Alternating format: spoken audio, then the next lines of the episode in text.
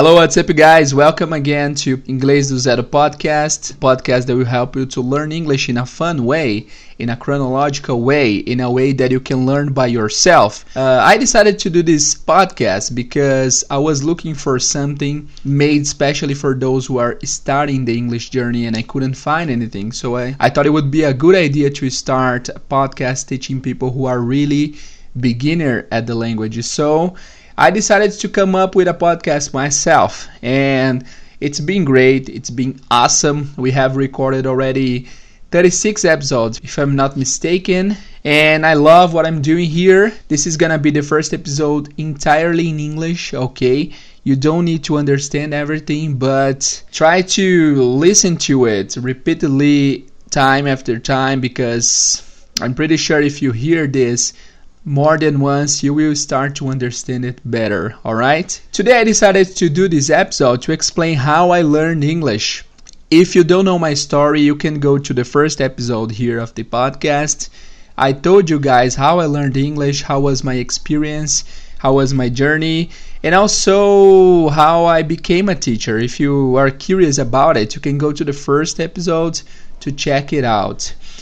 Uh, okay, I think I'm speaking a little bit fast. I'm gonna reduce. I'm gonna try to speak a little bit slowly. So, uh, in today's episode, guys, I will be talking about how I learned English and how was my experience and how you can learn English if you do the same I did. Okay.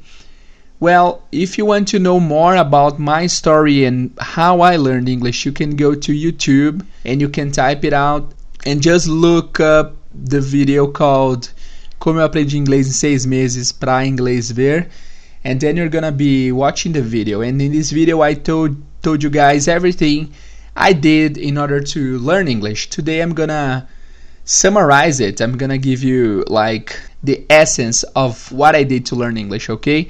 So the year was 2014 I was working in a telemarketing company. Can you believe that and I was very unhappy there because when I used to make calls at the company, I was okay, you know, because I like calling people to. I mean, this is this is something very. It was sometimes it was sad because I would hear all kinds of stories like, "Oh man, I don't have money. Sorry, I, you know, I have no money to pay for this debt. Can you please forgive me?" And I used to listen to all kinds of stories of people who were not able to pay for their debts.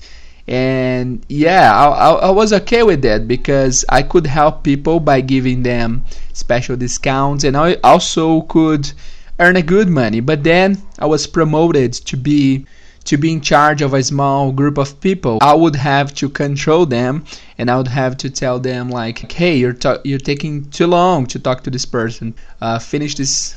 Please hang up. It's about time. So anyway, uh, to cut a long story short, I wasn't happy at the company. I wasn't happy at all. My, I mean, I used to have a very low salary and wages, and I wasn't enjoying the place. The, the the owner of the company was crazy, so I decided to I decided that it was about time for me to to you know to try something else. But I didn't quit the job. I was fired.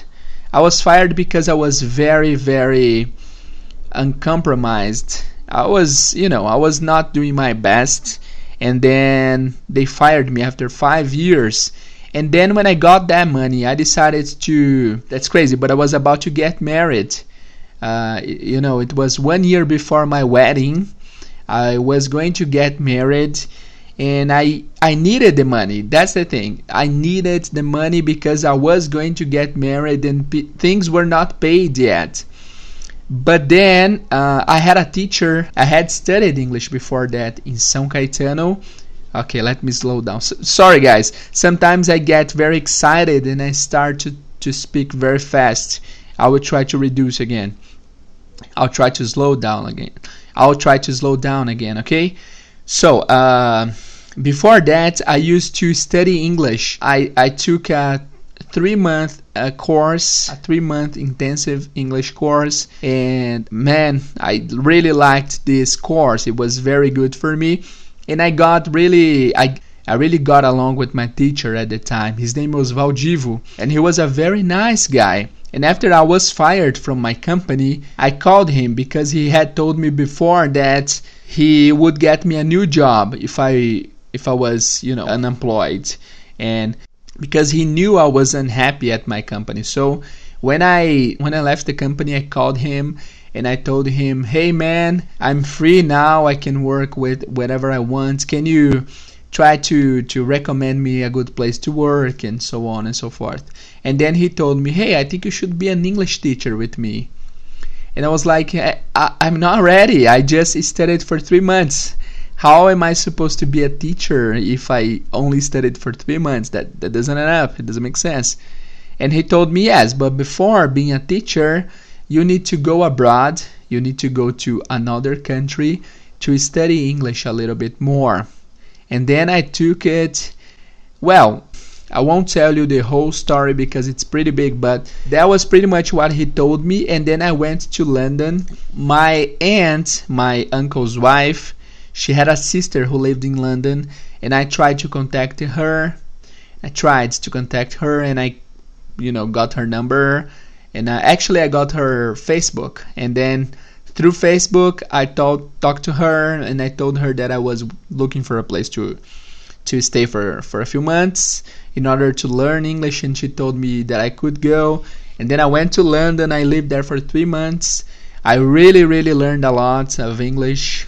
Uh, and then three months after that, when I returned to Brazil, I started to study at home. I studied at home a lot. I mean, because I, I wasn't fluent yet. I mean, I had a fluency. Yes, I had a fluency, but it was very bad. I, I needed to improve. And when I came back to Brazil, I studied a lot.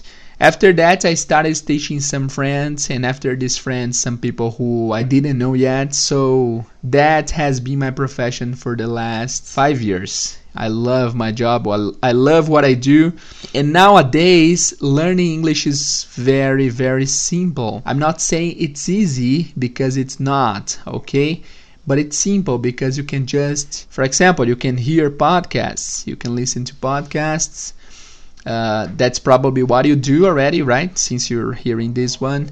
And you can go to YouTube. You, you have, a, I mean, tons of different ways to learn English and that was my experience. I think everybody should speak English. Everybody needs to have the chance to express themselves in English because English is so important, isn't it? Well, guys, that's it. And then th- that's my story. It's not, I mean, I, I won't make it too long, but if you wanna check uh, my whole story, you can go to YouTube, uh, pra inglês ver, como eu aprendi inglês, you can check this video. I, I told you guys everything about my story. I love, I love my story. Uh, that might sound a little bit cocky, but I really do love my story because, uh, well, it was very special for me, right?